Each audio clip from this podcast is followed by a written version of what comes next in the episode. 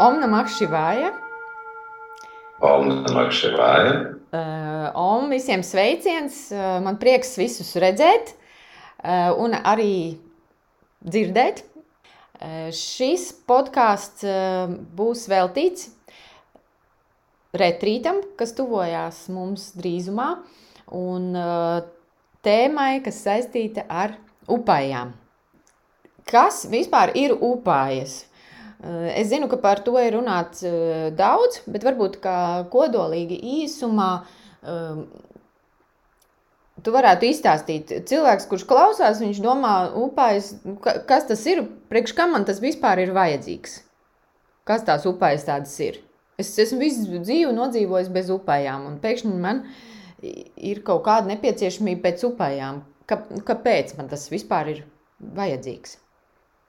Mm nu, mūsu dzīve ir, jebkura cilvēka dzīve, ir domāta divām tādām labām lietām. Viena ir izlabot iepriekšējā dzīvē, iepriekšējās dzīvēs pieļautās kļūdas, un otra ir dzīvot labi.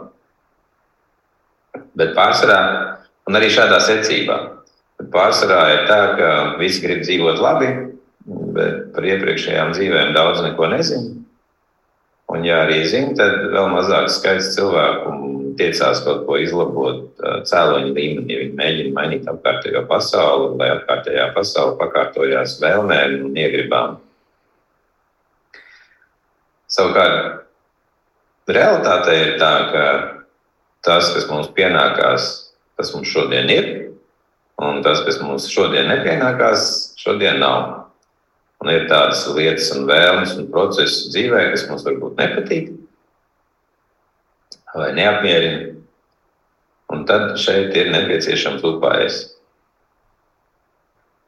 Un upāja ir kompensācijas mehānisms, kuru laikā tiek ģenerēta nepieciešamā prāna enerģija, nepieciešamā vibrācija, kas nodrošina karmas ieraksta dzēšanu, ja tā var teikt. Un tā rezultātā notiek cilvēka apziņas transformācija. Un kad šis enerģiskais, enerģijas pilnais ieraksts no iepriekšējām dzīvēm, ja, kā kļūda, ir dzēsts, pateicoties upējām, tad uh, cilvēkam izmainās dzīve. Vai nu viņš vairs nevēlas to, ko tik aktīvi gribēja, jo saprot, ka tas viņam nav vajadzīgs, vai arī, vai arī iegūst to pēc kā tiecās, jo bija jāpārvar kāds šķēršļs.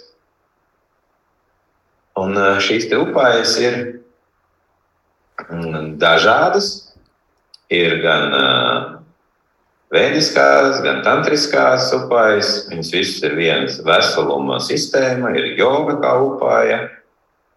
Un šajā retrītā mums būs pārstāvēts pilnīgi visas šīs upājas. Tad gan ar fizisko ķermeni, tas ir darbs ar fizisko ķermeni, tas ir darbs ar elpošanu.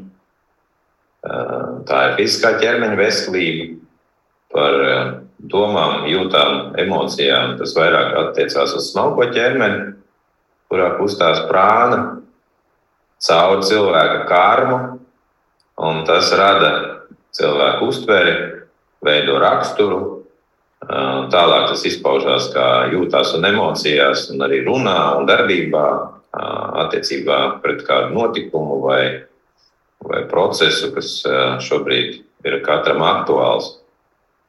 Un, un, un pats svarīgākais ir šis cēloņa līmenis, kur, kur ir šis kārmas ieraksts. Un tad tās upējas, ko mēs veiksim retrīt laikā, un šī, ko stāstīs lekcijās, un ko tu stāstīsi lekcijā, un Aļēsija arī šo to stāstīs, un ļoti daudz ko darīs upāja retrītā. Mēs visi, un, un vēl Ludmila, Ludmila pasniegs uh, atku, un varbūt ne tikai. Um, kā mums būs šai retrītā priekš, priekš visiem uh, trim līmeņiem dažādu veidu upājas, gan mantu skaitīšana, gan mantu skaitīšana ar, ar, ar uguni, ar homu, gan arī izglītojošā daļa, kur šīm stāstīs, kādas upājas attiecīgi kādās dzīves situācijās var palīdzēt, atrisināt kādu dzīves situāciju. Nu, Mēram tā. Tātad, jā, uz, uz, uz šo retrītu var braukt jebkurš, gan, gan tāds, kurš darbojās šajā sfērā un, un, un dara jau kaut ko savas karmas uzlabošanai, attīrīšanai, transformēšanai. Gan arī tāds, kurš varbūt vispār neko no tā nesaprot un nezina, un tas viss ir jauns. Jo mēs Kādreiz, eh, kādreiz priekš mums uh, abiem arī viss šis bija jauns un, un, un, un, un uh, bija ļoti daudz jautājumi. Un, un caur savu praksi mēs ieguvām tās atbildes un, un, un apstiprinājumu tajā, kā upājas strādā. Un mēs lietojam vārdu upāja, un mēs speciāli izvairamies varbūt Eh, lietot vārdu rituāls, kaut gan diezgan bieži, eh, teiksim, tad, kad cilvēkam jāpaskaidro, jā, kas ir, eh, kas ir upāja, jā, vai, vai tad, kad kāds jautāja, nu, tad, ko, ko tad Atis tur dara, ja? nu, tad tādā latviešu valodā nav īsti tāda cita termina, kā izskaidrot, nu, teikt, uguns rituāls. Bet uh, vārdam rituāls mūsdienās ir tāda, mm, jau tā, tas termins ir apaudzis ar kaut kādu uh, tādu nozīmi, kas nav īsti vairs uh, attiecināms uz upājām, jo mēs vārdu rituāls, mēs sakam, mans rīta rituāls ir tur iedzert tēju, vai mans tur vakara rituāls ir aiz, aiziet izmazgāt zobus, ja, vai nu, kaut ko tā, tātad kaut kādas uh, ikdienas rutīnas darbības eh, mēs, mēs mēdzam saukt par rituāliem, bet, bet eh, kaut gan īstenībā, nu kā tev liekas, man liekas, mēs ne, nevaram eh, teikt, likt vienlīdzības zīmi starp upāja un rituāls. Varam vai nevaram? Nu, kā tu es to skaidro? Nevaram likt šeit vienlīdzības zīmi, un es klausos to, ko tu man stāsti un vaicā. Un Mums ir svētki un mums ir godi, bet tie vārdi ir arī kaut kā aizmirsti latviešu valodā. Kaut kā mazāk tiek lietot, vai arī lietot savādāk. Upājā ir specifiska sistēma, kurā ir svarīgi, kurā ir svarīgs daudzas lietas, kas palīdz cilvēku apziņai transformēties tā tāds reglaments, kā to darīt. Kā veikt, piemēram, homu, kas ir mantru skaitīšana pie uguns. Ja? Jāņu rituāls, kad mums šobrīd mēs saprotam ar Jāņu rituālu, tas vairs nav tas, kā agrāk Jāņus kurināja un ko darīja un kāpēc tas vispār tika veikts. Bet tās vis, visa šī te, nu, latviskā tradīcija ļoti sakņojās un iet līdzi vēdiskai, ja mēs skatāmies pēc tās būtības. Bet tur visur ir jābūt kaut kādai kārtībai, un tas nav nekādā veidā saistīts ar rīta vai vakara rituālu, vai pastaigas rituālu, vai tējas vai kafijas rituālu, vai kādām tādām citām regulārām darbībām.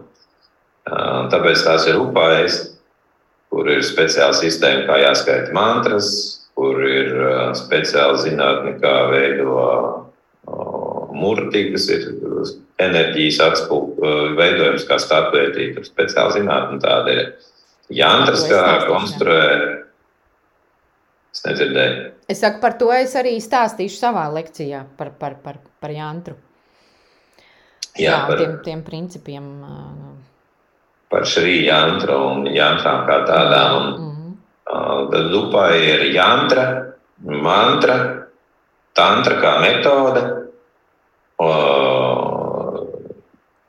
murtī, ja, izskats konkrētās dievišķās enerģijas, devatas izskats. Vārds enerģija arī ir pārāk šaurs, kas tie runa par šakti un prānu, un to arī grūti izskaidrot. Ja tādā brīdī, kad mēs bagātinām sevi, veicot upāju ar attiecīgo prānu, ar attiecīgo tādu milzīgu enerģijas un dzīves jomas principu, kurš līdzsvaro apziņā tos defektus, kas rada problēmas. Viņus tā kā izlīdzina un, un, un, un, un novērš vispār viņu, viņu cik viņi izzūd upē rezultātā, ja, tad, tad arī notiek šī apziņas transformācija. Un to nosaukt vienkārši par enerģiju ir grūti, tāpēc ka tas ir daudz lielāks un komplicētāks process kura laikā tiek ņemta vērā vēl visu citu cilvēku kārma, ar kuriem tas cilvēks, kurš veic šīs upājas, ir saistīts visu dzīves garumā, un tiek sinhronizēti visi un izmainīti visi notikumi vēl ar visiem saistošiem cilvēkiem. Līdz ar to sanāk tā, ka tajā brīdī, kad viens cilvēks veic upāju, viņš ne tikai ietekmē sevi un risina kādu savu personīgu problēmu, bet arī ietekmē to vidi, kurā šis cilvēks dzīvo, ietekmē ļoti labvēlīgi. Un šādā veidā viena cilvēka veikta upāja ietekmē kaut kādā mērā arī pilsētu vai apdzīvotu vietu, kur šis cilvēks dzīvo, un gal galā arī valsts. Kā ir jau ne tikai cilvēku kārma, bet arī valsts kārma, tad upāja ir šī sistēma, kas integrāli mm, transformējot vienu cilvēku vai vairāku cilvēku apziņu, ņem vērā visas pasaules iedzīvotāju karmu un sinhronizē viņu tā, lai katrs saņemtu to, ko ir nopelnījis, un lai nesaņemtu to, ko nav nopelnījis. Nu, manā skatījumā rituāls, ja mēs skatāmies vēsturiski, cilvēce vispār nekad nevar iztikt bez rituāla. Mēs vienmēr bez rituāla tādā īstajā, tajā upāju nozīmē. Ja? Eh, cilvēki vienmēr ir uh, veikuši kaut kādas procedūras, gan kas iekļauj sevī to kaut kādu praktisko daļu, ja? tā kā ir kaut kādi priekšmeti, kur, kurus izmanto upāju laikā. Ja? Uh, un, un arī šī garīgā sastāvdaļa. Uh, manuprāt, tas ir tas, kas atšķir vienkārši parastu rituālu no upājas. Jo, piemēram, um, es dažas dienas atpakaļ redzēju, ka bērndārs grupiņa Eh, ar divām eh, audzinātājām iet uz parku eh, Rīgā. Un rokās viņām ir maizi, maizīte. Ja? Un skaidrs, viņas dodas parka virzienā, tur barot baložus. Ja? Tā tad viņa, nu kā, tā, tad tā būtu tā kā, tas būtu tā kā, tā kā nejauša upaja, ja? sanāk. Bet tomēr Tā man ir sava atbilde, bet es sākumā gribu, lai tu atbildi uz to jautājumu. Un es tev paprasīšu to jautājumu, kā tev šķiet, vai tāda nejauša upāja, nu kā tie bērniņi, viņi gāja balo, barot putnus, nu tur pabaroja, tur sakrita, ka tā bija, piemēram, sestdiena, un viņi pabaroja vārnas, ja, piemēram, ja, atlidoja vārnas un, un paēda. Tātad viņi veica nejaušu upāju. Vai nejauši upē strādās, vai tas tomēr būs arī tāds tā kā, nu, tomēr kaut kāds vienkārši rituāls, ja? ko, ko tur bērndārza e, audzinātājs dara vasarā ar bērndārza grupiņu. Nu, ļoti labs uh, piemērs un jautājums. Un šeit ir vairākas svarīgas, ļoti, ļoti svarīgas lietas. Uh, par kurām tu paprasīji vienā jautājumā. Es domāju, ka izvēle interesanti, kādas putnus tu izvēlēsies. Tāpēc, ka, nu, varbūt tās bija pīles, nevis baloži, ja? bet tu tomēr pateici baloži. Varbūt arī pīles, jā. Ne pa pīlēm es neiedomājos godu vārds. Es domāju, baloži, pēc tam domāju, nē, nu, tur, kur baloži, tur ir arī vārds. kā izskatās? Sāksim ar pašu principu. Mm -hmm. Tātad, pirmkārt, upais pareizi būtu saņemt no guru, kurš zina, ko iesaka. Līdzīgi kā ārsts izraksta uh, to recepti, ja? kas jums Jā, jālieto. Līdzīgi kā ārsts izraksta recepti, līdzīgi kā meistars iemāca savam māceklim uh, savam zēlim kādu no darba, darba kā lietot instrumentu. Ja, ir, ir uh, līdzīgi kā vēstniecībā konus, konsulāts izsniedz vīzas, ja nevis var printēt uz katra printera. Līdzīgi kā, kā banka drukā monētas, valsts banka, ja, nevis mēs paši varam kaut ko izdarīt, vai, vai tur drukā naudu kaļ monētas, ja mēs to paši nedarām. Un tāpat ir arī šeit. Upai pirmkārt būtu prātīgi saņemt no guru, tāpēc ka guru ir tas, kurš saprot, kā cilvēks var atbrīvoties no savām problēmām un ciešanām. Un guru piemeklē šo te upāju Nu, līdzīgi kā zobārsts, arī viņš nevar savus zobus izārstēt, viņš tomēr iet pie citas zobārsta. nu, lūk, un tad tas ir viens aspekts. Otrs aspekts - nejauši veikta uh, upāja, kas tiešām ir labvēlīga upāja, dos rezultātu. Tam ir par piemēru makšķi par atrīs stāsts par to, kā viens vīrs vienu nakti negulēja, negulēja īsto nakti, nevis jebkuru nakti, bet tieši šī var atrīt nakti. Un kāpēc viņš negulēja, tur garš stāsts. Bet nu, viņš veica upāju šīm, un šī to novērtēja. Jā, viņš, lai neaizmigtu lapiņas, zara, lai viņš neaizmigtu un nenokristu lejā no zara, kur apakšā gulēja lauva un gaidīja, kad viņš aizmigs un nokritīs no zara. Viņš meta Lejā, Viņš baidās rīcēja, un tur labs krīt lejā. Jā, jā un izveidojās šiva lingams, un, un, un, un, un, un, un viņš veica ne, nejaušu upai. Tātad... Viņš veica pareizi nejaušu upai. Klausamies tālāk. Jā. Ideja tātad pirmkārt labvēlīgi būtu šo upēju saņemt no guru, kas zina, ko iesaka, nevis tāpat vien. Par baložiem šobrīd. Uh, nē, sāksim ar putniem. Putnu barot vajag arī pareizi, un īpaši ziemā, kad viņiem ir maz ko ēst. Bet ir pāris bet. Visi putni nav vienādi putni. Katrs, ar katrs putns ir saistīts ar kādu konkrētu grafu, nu, planētu, kas satur karmu. Un katrs putns ir saistīts ar kādu noteiktu procesu pasaulē visumā un saistīts ar kādu dēļu. Un, ar, piemēram, vārna ir šanī vairāk un pozitīvais aspekts ar jāmu saistītais, bet balodis ir negatīvais aspekts ar jāmu saistītais. Jau uz tādu nejauši vai nejauši veiktā upāja, nemaz nav upāja, ja baro baložus tāpat vien, ja nav, nu, ir situ, tāpat vien bez guru ieteikuma, un baro nevis ar prasādu, kas ir pēc puģas vai komas, bet baro tāpat vienu nopērk veikalā kaut ko neaiziet pabarot, tad barojot baložus, cilvēks savā dzīvē aicina jāmu. Un sanāk tā, ka jāma saka, labi, es pār, nu, jāma pārvalda visu, kas saistīts ar dzimtu, un viņa uzdevums ir sekot līdzi tam, vai cilvēki rīkojas pareizi.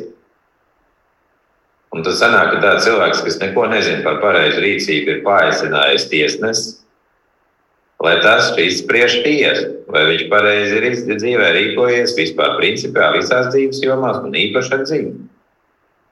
Un sanāk tā, ka tad, ja šī baloža barošana ir spontāna, neapzināta, nesaprot, ko cilvēks dara, viņš aicina savā dzīvē problēmas. Savukārt, ja guru ir piemēram ieteicis veikt puģu vai nopirkt tur attiecīgu cienastu, aiziet uz parku, pasaukt dzimtu un pabarot tādā veidā ar putniem, ja vienalga kādiem putniem, kas tajā parkā ir, tā skaitā arī baložiem, tad tā būs upāja. Bet, ja tas tā nav, tad tā ir pilnīgi pretēji var dabūt pilnīgi pretēju rezultātu. Tāpēc labāk ir barot vārnas, vēl labāk ir barot gulbjus, un vēl foršāk ir barot govs. Jā, pamēģini tagad. Aiziet pie kādas laukiem, teikt, es tev vai govi iedošu. Nu, es te, jā, uziešu uz lauku un jūs govs pabaroši. var, var netīšām dabūt sāli mīkstumos no govs saimniekiem. Kamēr tu stāstīji par tiem baložiem, es atcerējos, ka bērnībā bija diezgan, nu, vismaz tur, kur es dzīvoju, ja, Rīgā, tur bija diezgan daudz tādas tantiņas. Varbūt, ka tagad arī vēl tādas ir, kuras diezgan... Domā tādas pašas? Tādas tantiņas, jā, tādas, kuras baroja balošas, viņas tur visādas gan parkos, gan pat mūsu mājā dzīvoja viena, kur, uz kuras palodas. Un, kāpēc par to stāstu? Tāpēc, ka, manuprāt, upājā svarīgs moments ir tieši sankalpas aspekts. Tāpēc, ka es šaubos, vai tā tantiņa, kas tur baroja, tur bēra tos putrājumus tiem, baro, tiem baložiem, es šaubos, vai viņa pirms tam nofokusējās un kaut kādu, kaut kādu sankalpu pie sevis noformulēja. Mīļa, man šķiet, ka tās tantiņas, kas tāpat vien baroja tos baložus, ir pātrinājuši savu. Jā, nu, protams, tāpēc, ka tur. Savu fiziskā ķermeņa derīguma termiņa izbeigšanos.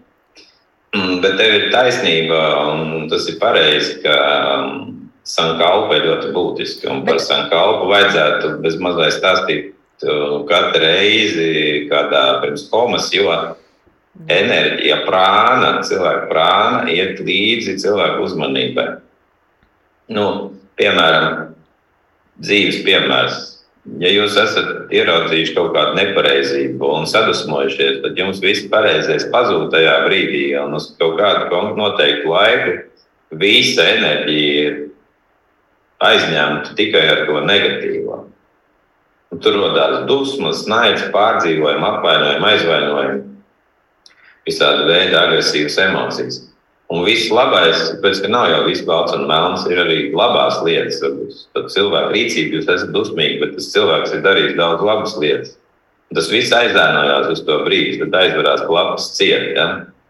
Tā ir tā sankalpa, bet tā sankalpa nav apzināta. Tā ir karmas tāda karma piesaista uzmanību, un jūs esat lamatās. Ja? Iztērējāt savu laiku, dzīves enerģiju, negatīvi paši sevi vēl nosodījāt ar šo emociju. Tāpēc, ka viņi jau pirmkārt izbojā pašu cilvēku, kas tā jūtas, un, un vēl izbojā citiem dzīvi. Tad kas ir sankalpa? Sankalpa ir apzināta rīcība. Ka es apzināti gribu risināt kaut kādu konkrētu noteiktu dzīves jomu, un es lūdzu radītājam, lai viņš to manu enerģiju un manis tūlīt veikto darbību, kas sekos pēc tās manas apņemšanās, jo Sankalpa var pateikt, ka tā ir tāda mana e, prānas apņemšanās, mm -hmm. ka es mēģināšu ne tikai tur dzīvē tā praktizēt, bet arī man vajag palīdzību cēloņu līmenī, lai mana enerģija aiziet dievi, līdz dieviņam, Un Dieviņš viņu aizsūta tieši uz to konkrēto dzīves jomu, lai tur atrisinās kaut kas cēloņa līmenī, un man praktiskajā dzīvē ir mazāk šķēršļu. Un vieglāk ir atrisināt, nezinu, izdarīt savus darbus, kaut kādus, piemēram, darbus, karjeras, biznesa, vai, vai tās būtu attiecības, vai vēl kaut kāda cita dzīves joma. Nu, tev papildinot, es, es, es pateikšu vēl tā, ka uh, Tā kā es formulēju, tad, kad es taisu, es taisu upā, es ļoti daudziem citiem cilvēkiem jā, palīdzu veikt, kas saka, attālināti, risināt savas problēmas. Un tas, kā es formulēju, tad, tad viens no tiem aspektiem, kā es formulēju, ir, ka es tā kā. Uh, Mana pamatdoma ir, lai veidotos tās iespējas tam cilvēkam risināt. Jo es jau nevaru pateikt, kaut, kaut viņam viss atrisinātos tā, tā kā, fū, pats no, nu, pat tā, ne, tā, tas nekad tā, es gribētu, ka tas būtu tik vienkārši, bet tas tā, parast, tas tā tik vienkārši nav. Un tad es uh, drīzāk tajā, formul, tajā formulējumā iekļauju uh, lai rodās cilvēkam tās iespējas, tā kā tās jogas, ja? tā kā ir eh, šī vanādī, kad ir joga vai nav joga. Tad, lai viņam veidojās, tam cilvēkam, es veidu šo upaju, lai tam cilvēkam veidojas joga, ja bija iespēja atrisināt to, mm, to problēmu, jo upais mēs taisam ne jau aiz labas dzīves, vai ne? Uh, un, un, un, un, un tad tā kā aktivizēt šīs iespējas, šīs jogas, to es iekļauju tajās. Es arī īstenībā novēlu to to citiem varbūt iekļaut savā sankalpā, ja, tīpaši tiem, kas, kas piedalīsies upāju retrītā. Jo diezgan bieži cilvēki uzdod jautājumu, kā, kā, man, nofor, kā man noformulēt, ja? jo, jo daudz cilvēks jauc uh, sankalpu ar, ar vienkārši tā tādu, uh, tā kā, kad Vēlmi. Noķēr, kā vēlmi, kā, kā es esmu noķērusi to zelta zīltiņu, tagad, Un man tagad ir iespēja tai zelta zīltiņai tās savas uh, tur trīs vēlmes izteikt. Ja? Bet tas, tas, tas nav tā tik, tik vienkārši.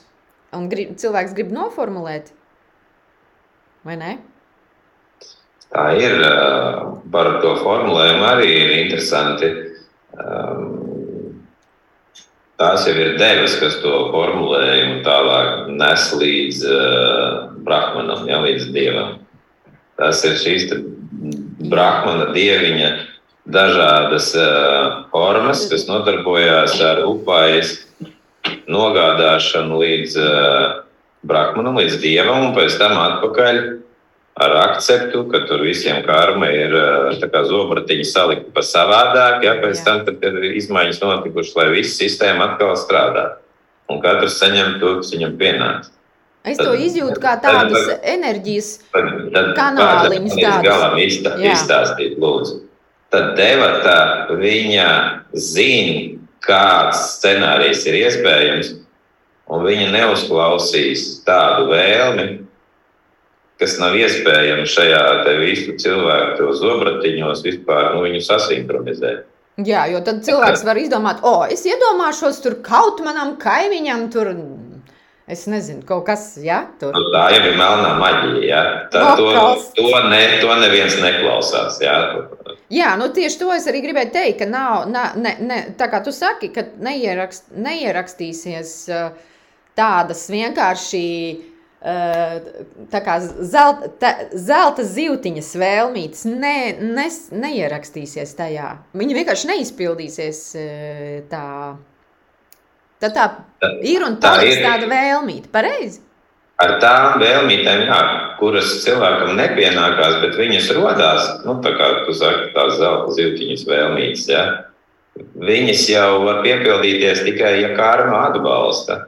Bet, ja karma neatbalsta, tad tā vēlme ir radusies tāpēc, ka karma atbalsta ciešanas, kuras rada situāciju, kad vēlme ir, bet realizācija tai vēlmei nav. Nav joga. Nav iespējas, jā, bet jā. ir karma mocīties. Tad upai palīdzēs atbrīvoties no cēloņa, kas rada to vēlmi, kas rada ciešanas, jo viņi nematerializējās. Jā. Tātad apziņa transformējās abos gadījumos. Kad vēlmes piepildās, tad var iet tālāk kaut ko darīt. Ja? Nu, piemēram, cilvēks atrada darbu, nopelnīja naudu, pabaroja sev vispārējos, nezinu, nopelnīja daudz naudas, ieguldīja biznesā. Nu, tad tur ir skaidrs, ka tas attīstās tālāk, radās citas vēlmes, protams, un idejas. Vai nu arī transformācija notiek tad, ja cilvēks izprot, ka pagaidi, tā taču bija ilūzija. Man tā vēlme bija ilūzija. Es gribēju salauzt sevi un salauzt citus, gribot kaut ko tādu, ko es nevaru dabūt. Tas ļoti bieži attiecībās realizējās. Ja? Tieši šādi attiecībās starp kolēģiem, starp vīru, sievu, starp mīļoto, mīļā, nu, un tā tālāk, bērniem, vecākiem. Jā. Tur jau tā stiprākā kārma ir. Un ja mēs vispār runājam par tādu dzīvi kā tādu, tad loģisks secinājums būtu tāds, pagaidi, bet cik cilvēki tās upājas vispār veids? Un ja viņi neveic, tad, tad, tad kā? Tad, tad viena kļūda rada citas kļūdas. Tur jau mehānisms ir tāds, ka Tiklīdz ir viena kļūda uztaisīta, viņi jau pārvēršas par ieradumu un dzīvo savu dzīvi. Un īstenībā nevis cilvēks dzīvo savu dzīvi, bet tā kļūda liek cilvēkam dzīvot tādu dzīvi, kāda ir viņa kļūda. Nu, piemēram, alkoholisms vai kādas atkarības, varbūt tāds spilgtāks piemērs, vai slimības, kas atkārtojas, no kurām nevar tikt vaļā, kamēr nav cēloņa līmenī atrisināts. Tikmēr tā kļūda viņa paņem kaut kādu dzīves laiku, kaut kādu noteiktu apjomu prānas. Tas prā, apjoms ir proporcionāls tai pieļautai kļūdai iepriekš. Un ja, un, ja tas atkārtojās, tad iegrāmatojās kā nākošā kļūda, kas jau senāk kā apzināta rīcība, nerisināt. Ja? Pirmā kļūda ir tā kā kļūda, man es nezināju, bet otrā kļūda senāk apzināta rīcība. Un tad tā apzināta rīcība sakrauja, sa, sakrāja kolektīvu, lielu, sliktu karmu, sākot ar pašu cilvēku, pēc tam ģimeni, tad sabiedrībā, kurā viņš tur atrodas lielākā lokā, ja, tad pilsētā, kurā dzīvo, valstī, kurā dzīvo, kontinentā, kurā dzīvo. A te pēkšņi visi sēž vakarā pirms aizmigšanas un cer, ka rītdiena būs labāka. Kā viņa var būt labāka, ja šīs kļūdas akumulējās? Un tas, ko mēs šobrīd redzam pasaulē, ka šīs kļūdas ir tik ļoti akumulējušās, ka mēs izdzīvojam tur Covid, tagad parādījušās kaut kādas citas slimības, viņas tagad negrib reklamēt, negrib tur barot ar savu uzmanību un enerģiju un prānu. Karš notiek, un nevis starp divām valstīm, bet starp divām koalīcijām. Un risks, ka tas viss var aktivizēties vēl vairāk un izplatīties, un tur ir vajadzīgas pēc iespējas vairāk cilvēku iesaisti veicot upājas. Labākā aizsardzība pret karu ir veiktas upājas dzimtai, veiktas upājas valstī, un valsts no kā sastāv? No katra konkrēta cilvēka. No tā, ka tu bļausi vai izies uz ielas un teiksi, es gribu dzīvot labāk, izvēlē, ievēlēsim kādu citu partiju, nekas nemainīsies. Cilvēkiem karma pasliktinās, un līdz ar to arī vide, kurā mēs dzīvojam, nevar kolektīvi uzlaboties. Nu, eh, šo, šobrīd tieši mēs dabiski nonācām līdz tam, ka mēs uh, uh, arī upaju retrītam ir īpašs nosaukums, ja, ka mēs, uh, mums ir īpašs retrīts īpašā laikā, ja, un ar īpašām upājām. Ja, līdz ar to. Jo uh, ļoti daudziem cilvēkiem arī ir tāds iespējas, ka uh, pie vainas ir viens vārds un uzvārds. Un, ja tas vārds un uzvārds pazudīs, tad arī visas problēmas pazudīs. Bet uh, no jogas viedokļa, no upaju viedokļa, no karmas uzbūves viedokļa, mēs zinām, ka tā nebūtu nav. Bet uh, man īstenībā ir šajā sakarībā viens cits jautājums. Kā nu, mēs, uh, mēs veicam gadiem ilgi upājas, uh, un ļoti, ļoti daudz cilvēku veic Latvijā, Baltijas valstīs, Indijā un pa visu pasauli, bet mēs vienalga esam nonākuši tādā sarežģītā situācijā, kādā pasaule ir šobrīd. Un tad šeit uzprasās jautājums, ka mēs, mēs taču esam tik daudz ko darījuši, bet no otras puses situācija kļūst tikai sliktāk un sliktāk un sliktāk, un liekas, ka Covid bija tas vissliktākais, kas varēja notikt ar cilvēci, bet, bet nē, ir, ir, ir, ir, ir nākošais, un nākošais un, un nākošais. Ja? Un tāpēc mans tāds jautājums, ja, tā, tā kā gribētu zināt tavu skaidrojumu tam, uh, sekojot tam principam, ka mūsu, apziņa, mūsu dzīve ir mūsu apziņas atspūgs, ja kā Šivaģī mums uh, to māca uh, gadiem, tad, uh, tātad gan manā, gan tavā, gan visu pārējo cilvēku apziņā, nu ir tas karš. Ko no. Nu. mēs, ko mēs uh, esam nelīdz galam izdarījuši, vai ko mēs vispār varam, varam, varam vēl tur darīt? tie, kas dara, tie, kas jau dara visu, ko viņiem ir ieteicis viņu guru, mūsu gadījumā šīva vai tu vai es vai šīva nādī, tie jau ir iesaistījušies upējās ļoti, nu, ļoti nopietni. Un pateicoties tam, ļoti daudzas negatīvas lietas nav notikušas. To mēs varam redzēt, kā lēnām uzlabojās laikapstākļi, ka pirms vairākiem gadiem viss bija vasaras jau nebija viena brīdi, kad pieci gadi nebija Latvijā vasaras.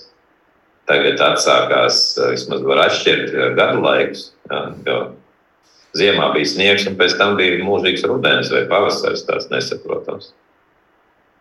Un, um, ja mēs runājam vispār par pasauli, tad nu, kā mēs dzīvojam?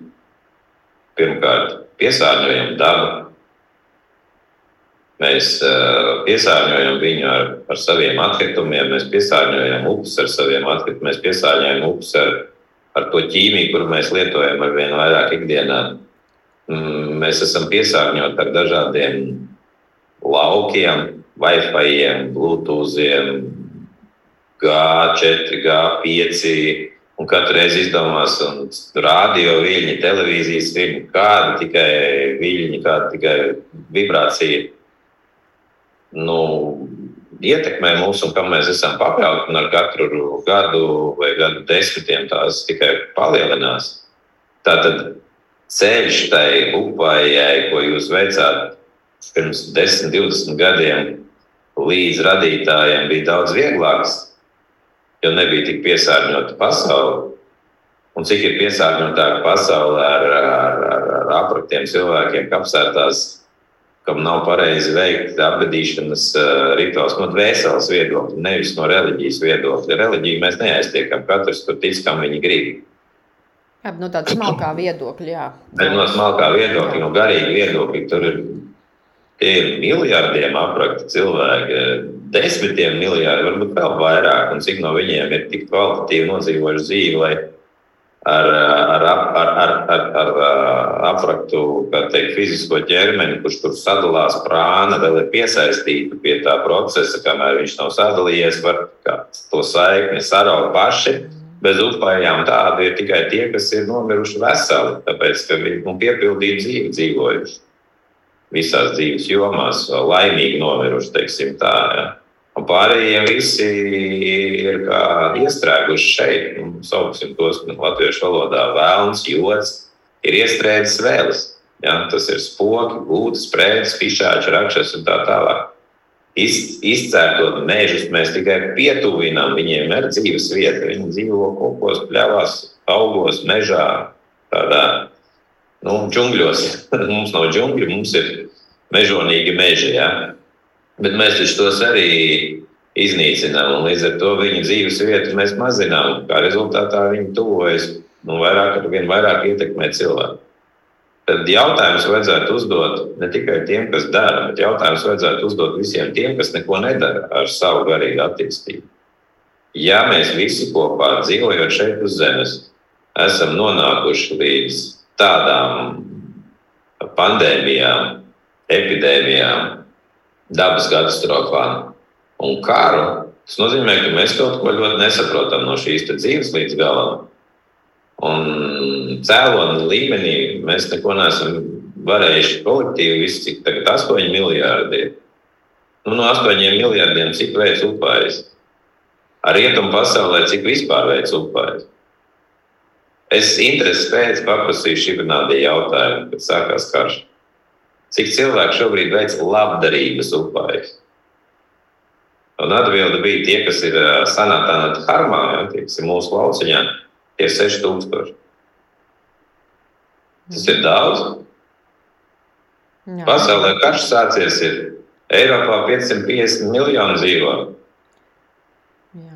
Nu, rekā mums jau, jau deva iespēju visus sadzina mājās un teica, bišķiņi tā kā apstājieties, pa, padomājiet bišķiņi par to savu nu, atslēdzaties no tās ekstraversijas un pavēršaties uz sevi, uz to in, introversiju. Ja? Mums tā kā, kā tos apstākļus visus radīja pirms tam, ja? lai mēs pievērstos tai garīgai attīstībai.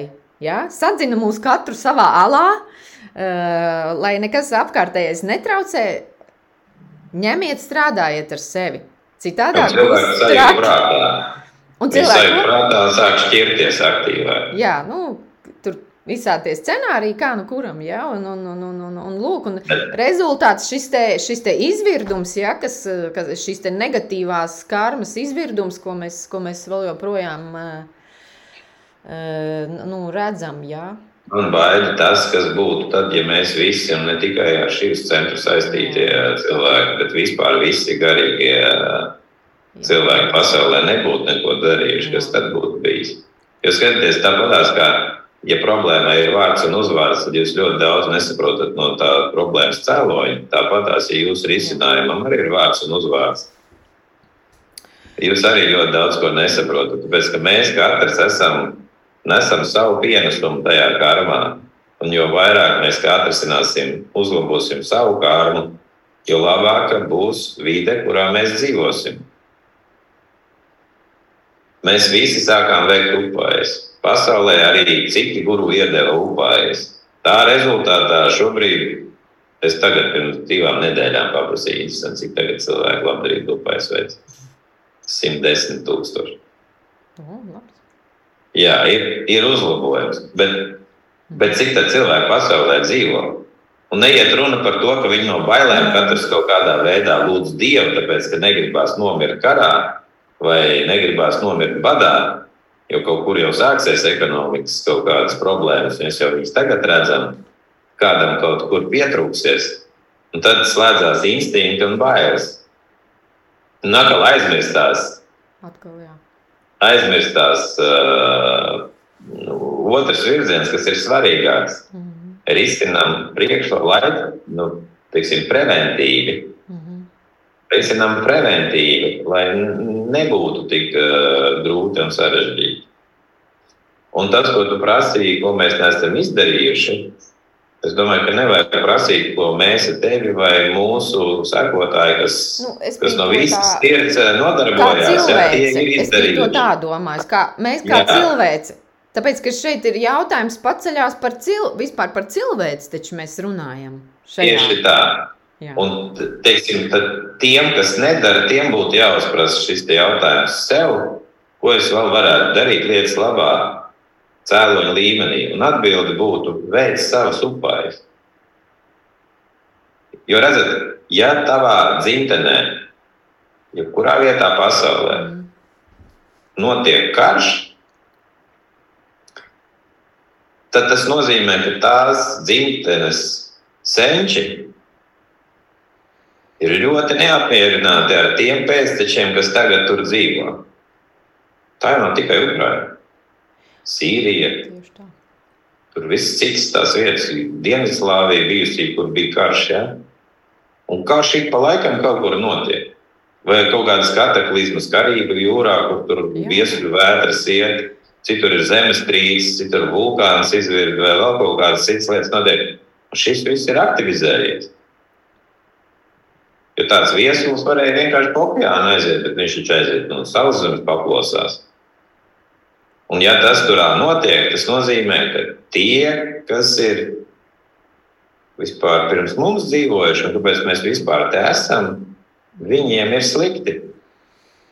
Viņiem ir vajadzīgas šīs palīdzība. Un, teiksim, retrīta laikā mēs viens bloks ir ar dzimtu saistīts. Tur ir veidiskās bērres, tur ir dzimtas barošana, tur ir slāpju veldzēšana, tur ir ātruma koma, kas var izsināt dvēseles mieru un tā tālāk. Un tad, kad, tad, kad šo regulāri veids nevis kā vienreizēju pasākumu, bet jau kā dzīvesveidu, tad jūs izjutīsiet, ka jums paliks vieglāk emocionāli. Jūs varēsiet vairāk savākties, iecentrēties sevi, tik ļoti emocionāli nependelēties. Jo dzimta tieši saistīta ar emocijām, tā skaitā ne tikai ar visām dzīves jomām, bet arī ar emocijām. Pēc tam, kad jūs to sajutīsiet, jūs redzēsiet to realitāti, kāda viņi ir. Varbūt viņš no bīsties, tāpēc tā būs diagnoze. Bet, lai kaut ko izlabotu, nu, lai zobu salabotu, ir jāredz caurums. Tad jāiet pie zobārsta. Un, lai šeit situāciju izlabotu, ir jāierauga diagnoze, un tad jāiet pie guru pēc upājiem. Un šis mehānisms, jo vairāk cilvēku tā darīs, jo tādi, tādas saliņas, jā, drošākas priekš tiem cilvēkiem. Pat tad, ja apkārt būs traki, pat tad man no Ukrainas zvanīja, tur tūlīt mūs nošaus, mūs spridzina, šauj, apšaude notiek artilērijas un vēl kaut ko. Un es saku, es tev, tev varu palīdzēt, tikai es varu paskaidrot mantus un tev iedot mantus. Un pēc trīs dienām atnāk vēstule, kur rakstīts, ka nu, paldies par visu, laikam mēs neizdzīvosim, un atved vēstuli tādu gadu. Nedēļas klusums, pēc tam ir vēstule ar pateicību un stāsts par to, kā Dieviņš sasūtīs svešus cilvēkus agresoriem bija kļūda, tie no, nogulēja. Tie atnāca, palīdzēja. Nu, tāds brīnums stāsts. Ja? Un nav viens viens, bet tādi ir vairāki. Tātad tie cilvēki, kas nav nopelnījuši ja, tādu agresiju, viņus pat no tās peklas izraus ārā un izdarīs visu. Tas arī ir kārtas rezultāts. Lai viņi būtu drošībā, nu, tik lielā drošībā, cik tas var būt. Jā, šie stāsti ir noteikti šivam, es zinu, arī būtu ko pastāstīt sakarā ar to, kā, kā upais izglābi no, no, no ļoti neglābjamām, var teikt, situācijām. Bet laiks iet uz priekšu un mazliet pietuvojoties mūsu upai retrītam, ja, varbūt pastāsti, ar ko tieši būs unikāls šis īpašais retrīts, eh, atšķirībā no pārējiem retrītiem, ko, eh, ko tu tieši darīsi un, un, un, un kas būs tas īpašais? Mēs ar Šivu, kad runājām par šo retrītu, saruna mums bija par to, ka šis ir tāds īpašs laiks. Mēģinājām atrast īsto vārdu, kā to nosaukt, lai nav jāsauc kaut kādos briesmīgos vārdos. Ja? Laiks ir īpašs ar to, ka mēs dzīvojam tādā brīdī, kad notiek kāds liels pavērsiens vispār visā pasaulē. Un notiek vienkārši ļoti slikti notikumi, un mēs esam tam liecinieki. Tas nozīmē, ka kādā citā līmenī ir ļoti negatīvas enerģijas, ļoti spēcīgas, ļoti negatīvas enerģijas, nu, šakti, negatīvas šakti ietekmes. Un Dievs, kad viņš radīja šo pasauli, viņš uztaisīja gan, radīja gan pozitīvas, daudzas dažādas pozitīvas šaktīja enerģijas, un daudzas dažādas negatīvas šaktīja enerģijas, kuras izpilda tikai to, ko paši cilvēki ir sastrādājuši viņu kārtu.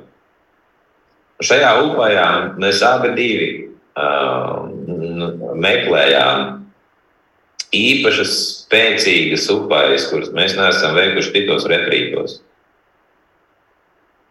Tāpēc tas laiks un vide, kurā mēs šobrīd atrodamies, to pieprasa. Jo ir jāliek kaut kas pretī. Nevis karojot, bet neutralizējot to negatīvo ietekmi. Un tā es esmu sagatavojis uh, vairākas dažādas stipras komas. Šī vai ir sagatavojis speciālas uh, tantriskas upājas dažādām sarežģītām dzīves situācijām. Arī vāstu, arī vāstu tēma šivam būs. Jā, Alēs ir sagatavojis stāstu, un arī viņa veiks uh, aphišē, kas arī tur viņa gatavoja. Upais Surijai būs, jā. Tas ir arī īstenībā ļoti svarīgi. Surijas, Surijas upais šobrīd ir būtiskas. Vai, vai, vairāk nekā jebkad būtiskas, jā, jā. Uh, unikāla lieta, ko mēs agrāk neesam darījuši. Man sanāca atrast šīs daudzus vārdus. Mhm. Un no tiem daudziem šīs vārdiem mēs šodien, šoreiz retrītā pamēģināsim, nu arī pabeigsim. Mēs noskaitīsim 5000 šīs vārdus. Tā ir ļoti spēcīga upaja, to mēs darīsim visu kopā, nu, sadalīsim to darbiņu uz mums. Jā. 5000 vienā dienā jau. Nu, nenosēdēs. ne, nenosēdēs. Nē, nu, mēs noskaitītu, bet nenosēdēs. Līdz ar to ir sadalīts pa dienām ar pauzītēm. Jā. Tā būs īstenībā tikai pirmā daļa, jo ir vēl otrā daļa. Par to tā, tas būs vēlāk. Vajag pabeigt šo retrītu, tad runāsim par pārējām lietām. Sāksim ar 5000. Jā, sāksim ar 5000. Un uh, šī ir tas, kas atbild par ilūziju sagraušanu, apziņas transformāciju un garīgas prakses uh, realizāciju. Tāpēc jā, šis ir vien, viena ļoti liela īpaša upēja. Nākošā, varbūt, ja lasām, ja kāds ir bijis uz vairākiem retrītiem, tad skatās, nu, te nav tā dažādība. Ja citos retrītos mums varbūt bija šī lielāka dažādība. Šajā retrītā mums atkārtojās viena koma trīs reizes, ja pareizi atceros. Tā mahā, šaktī, prānas, koma. Kāpēc? Četri. Lieta tāda, ka šī te koma, es speciāli viņu meklēju, es atradu, ļoti sarežģīta, ļoti jaudīga un ļoti ietilpīga koma kas uh, aizstāja kādas desmit citas kolas. Tad labāk atkārtot pāris reizes ir šādu upāju, nekā mēģināt pāris reizes uztaisīt vairākas reizes desmit citas kolas. Tad sāksim ar to, ka šī ir tāda upāja, kas uh, risina uh, visas dzīves jomas. Protams, ar vienu tādu upāju nevar visu atrisināt bet uh, uz kādu brīdi uh, var iedot attēlu. Kādu sarežģītu situāciju var atrisināt. Tas ir saistīts gan ar darbu, biznesu, karjeru, finansēm. Tas ir saistīts gan ar konkurenci, konkurentiem, negodīgu konkurenci, tiesvedību gadījumā, strīdu gadījumā. Iesaku šo homu veselības problēmu gadījumā tāpat tās, kad ir uh, kāda sarežģīta situācija, kad nezinu, kā ārstēt, nestrādā kaut kas tā kā vajag, kad ārstē, lai atrastu pareizo, noteikti gan diagnozi, gan arī pareizo ārstēšanu. Tā ir koma, kas uh, pasargā no aphičāras, no džāda tonas, tātad tādas kombinācijas horoskopā, kas norāda uz lāstiem, uh mhm. -huh. Ļoti negatīvu ietekmi, uz dažādiem melnās maģijas rituāliem, vudu rituāliem, šamaniskiem nepareiziem rituāliem. Ja? Tur, kur ir, tur, kur ziedot dzīvniekus, tas viss ir saistīts ar melno maģiju, kas savukārt bojā cilvēka dzīvi Ja jūs džotišu uh, mācāties, ja, tad risina īpaši 6, 8, 12 rašiem haus problēmas, mistiska veida un tādas kroniskas neatrisināmas kaitas vai problēmas dažādās dzīves jomās.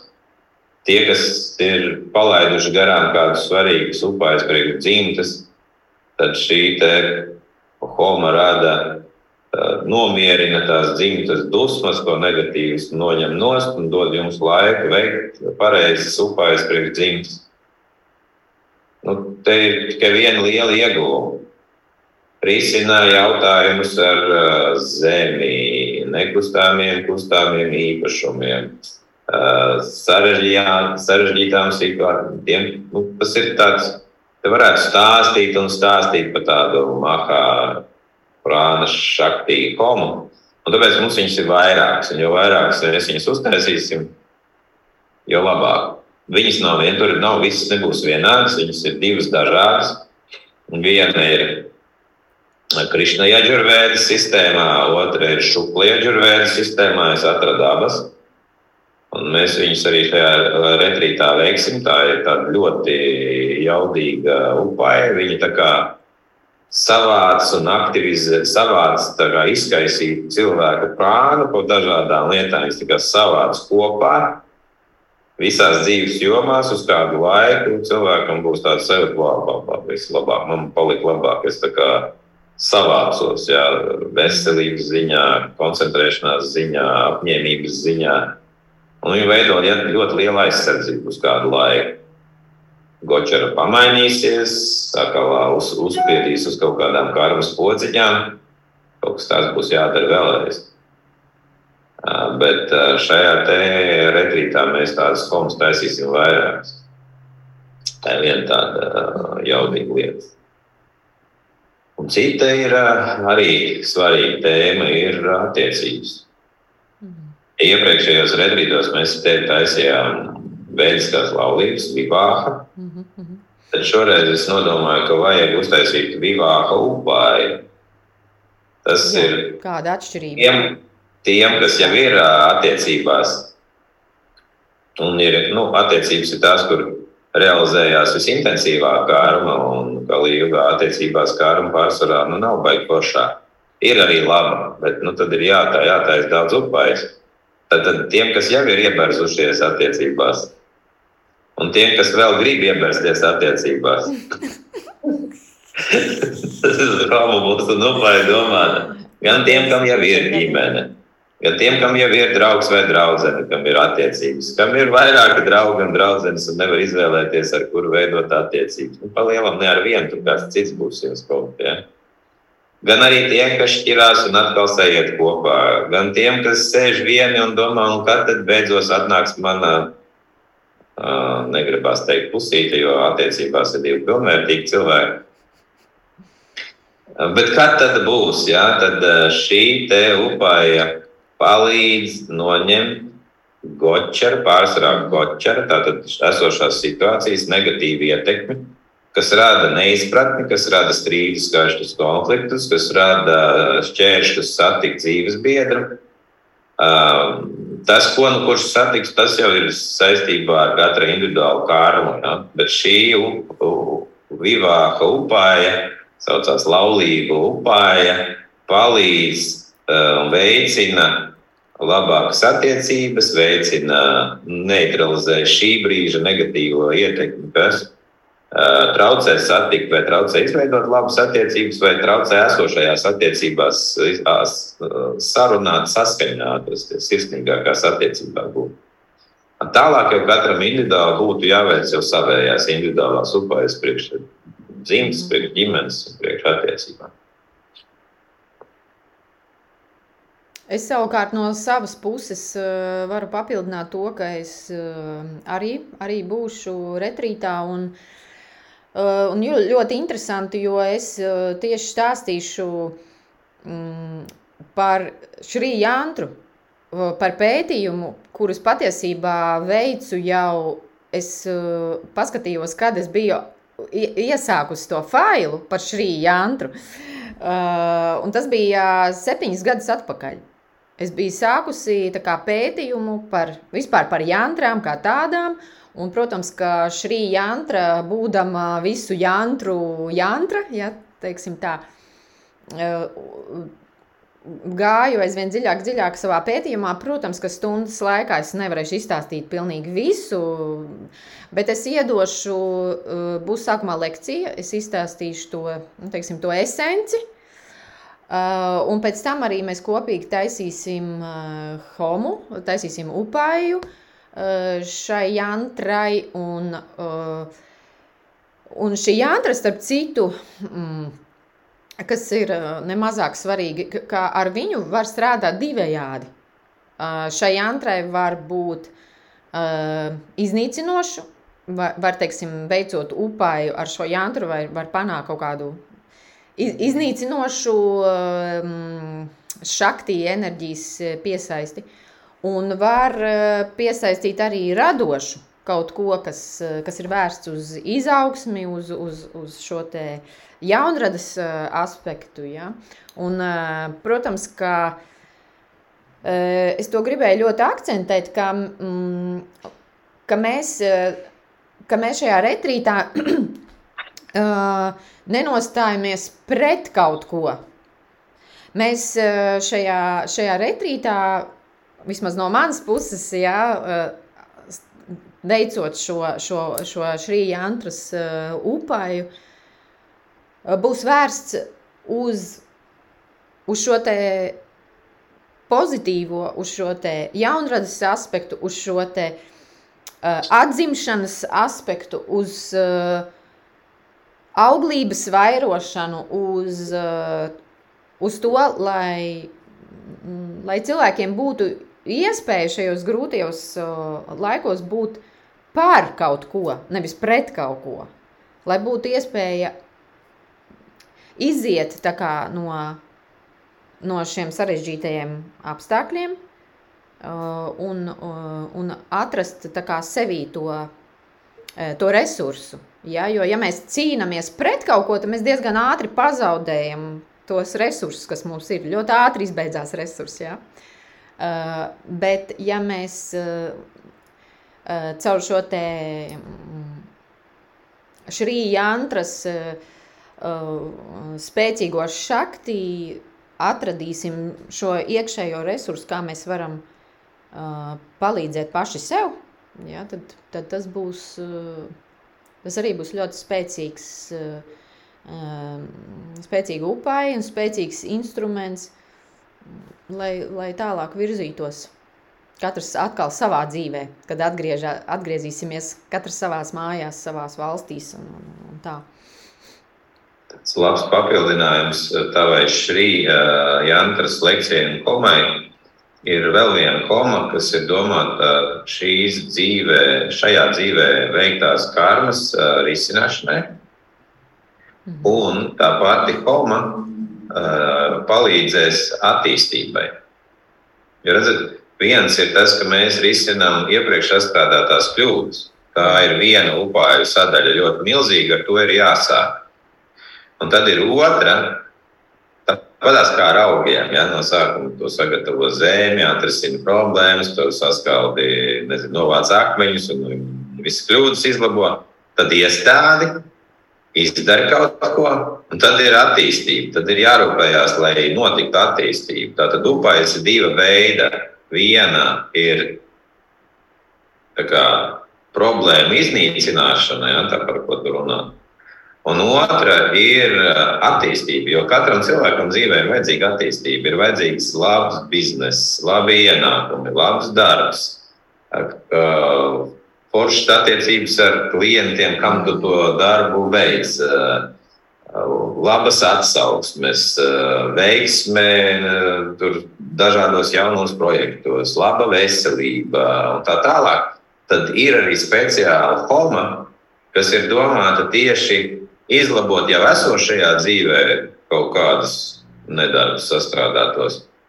Un un, un attīstīt uh, to jomu, kur nu, jums šobrīd jums ir aktuāla, tāda attīstības koma. Un, uh, un tas arī mums ir šo, šobrīd retrītā, un tā attīstība mums ir divējāda. Bet ir vēl viena koma, kas ir domāta priekš attīstības. Tā ir koma, kas ir trivambala koma, kas ir domāta garīgai attīstībai. Tie trīs spēki. Speciāla koma, garīgai attīstībai, lai cilvēkam dotu spēku, šaktī, gribas spēku, ja, uh, ičkā šaktī, uh, rīcības spēku, krija šaktī, regulāri to tālāk. Ja. Varbūt jums gribas spēks ir, bet paklājiņu atrolēt no rīta jums uh, nav spēka. Ja. Bet ideja par to tomēr katru rītu atnāk. Un ņāna šaktī. Un ņāna šaktī, kas uh, ir zināšanas, kā tad pielietot tās uh, garīgās zināšanas. Nu, lūk, mēs nosaksim gan materiālo jomu, gan veselības jomu, gan arī garīgo jomu ar šīm upajām šajā upaju retrītā. Un arī tā ir tāda forma, kas nav bijusi uh, upaju retrītā. Un mēs esam specifiski gatavojušies. Aļēsijā ar, ar savām aphišēkām arī tāpat ir gatavojusies, un arī tur būs stāsts no Aļeistas par to, kas vispār ir aphišēka, kam viņa ir domāta un kā tas strādā. Un būs iespēja to no viņas sadzirdēt un uzzināt. Jā, viņai ir liela praksa tajā. Es uh, virzīšu mūs abus uz tādu nobeigumu. Uh, tad mans tāds kā, kā pēdējais jautājums tev. Uh, varbūt, ko mēs varam ieteikt cilvēkiem, ar kādu noskaņojumu viņiem doties uz. Un kā viņiem noskaņoties, dodoties uz šo upāju retrītu? Pašā sākumā sarunai tu prasīji, kādi ir priekšnosacījumi priekš tam, lai kaut kāda upāja strādātu. Un upāja, lai strādātu, tur ir vajadzīgas vairākas sastāvdaļas vai, vai kvalitātes, ja mēs tā varam teikt. Tā ir vieta, kur tas tiek veikts, viņa jāsagatavo. To es no savas puses nodrošināšu. Tas ir attiecīgais brīdis, kad tas notiek. To mēs arī esam izvēlējušies. Cik tas ir mūsu ietekmē šajā nelabvēlīgajā laikā, kad viss var mainīties. Tā, tā ir. Tad, tad, un tālāk ir kas veids upājas. Un šeit ir virkne ar guru, kas to dara. Ļoti labiem guru. Ko skaita, kādas mantras. Tālāk jūsu pusē. Jūsu koncentrēšanās spēja, jūsu sirsnīga tāda attieksme, lai šis process labāk strādātu. Nu, to varētu teikt par tādu mīlestību un uzticēšanos. Un, bet tāda ticība, nevis reliģioza ticība, bet tāda ticība, ka tu ar lāpstu rod zemi un tu zini, ka tu to bedri vari izrakt.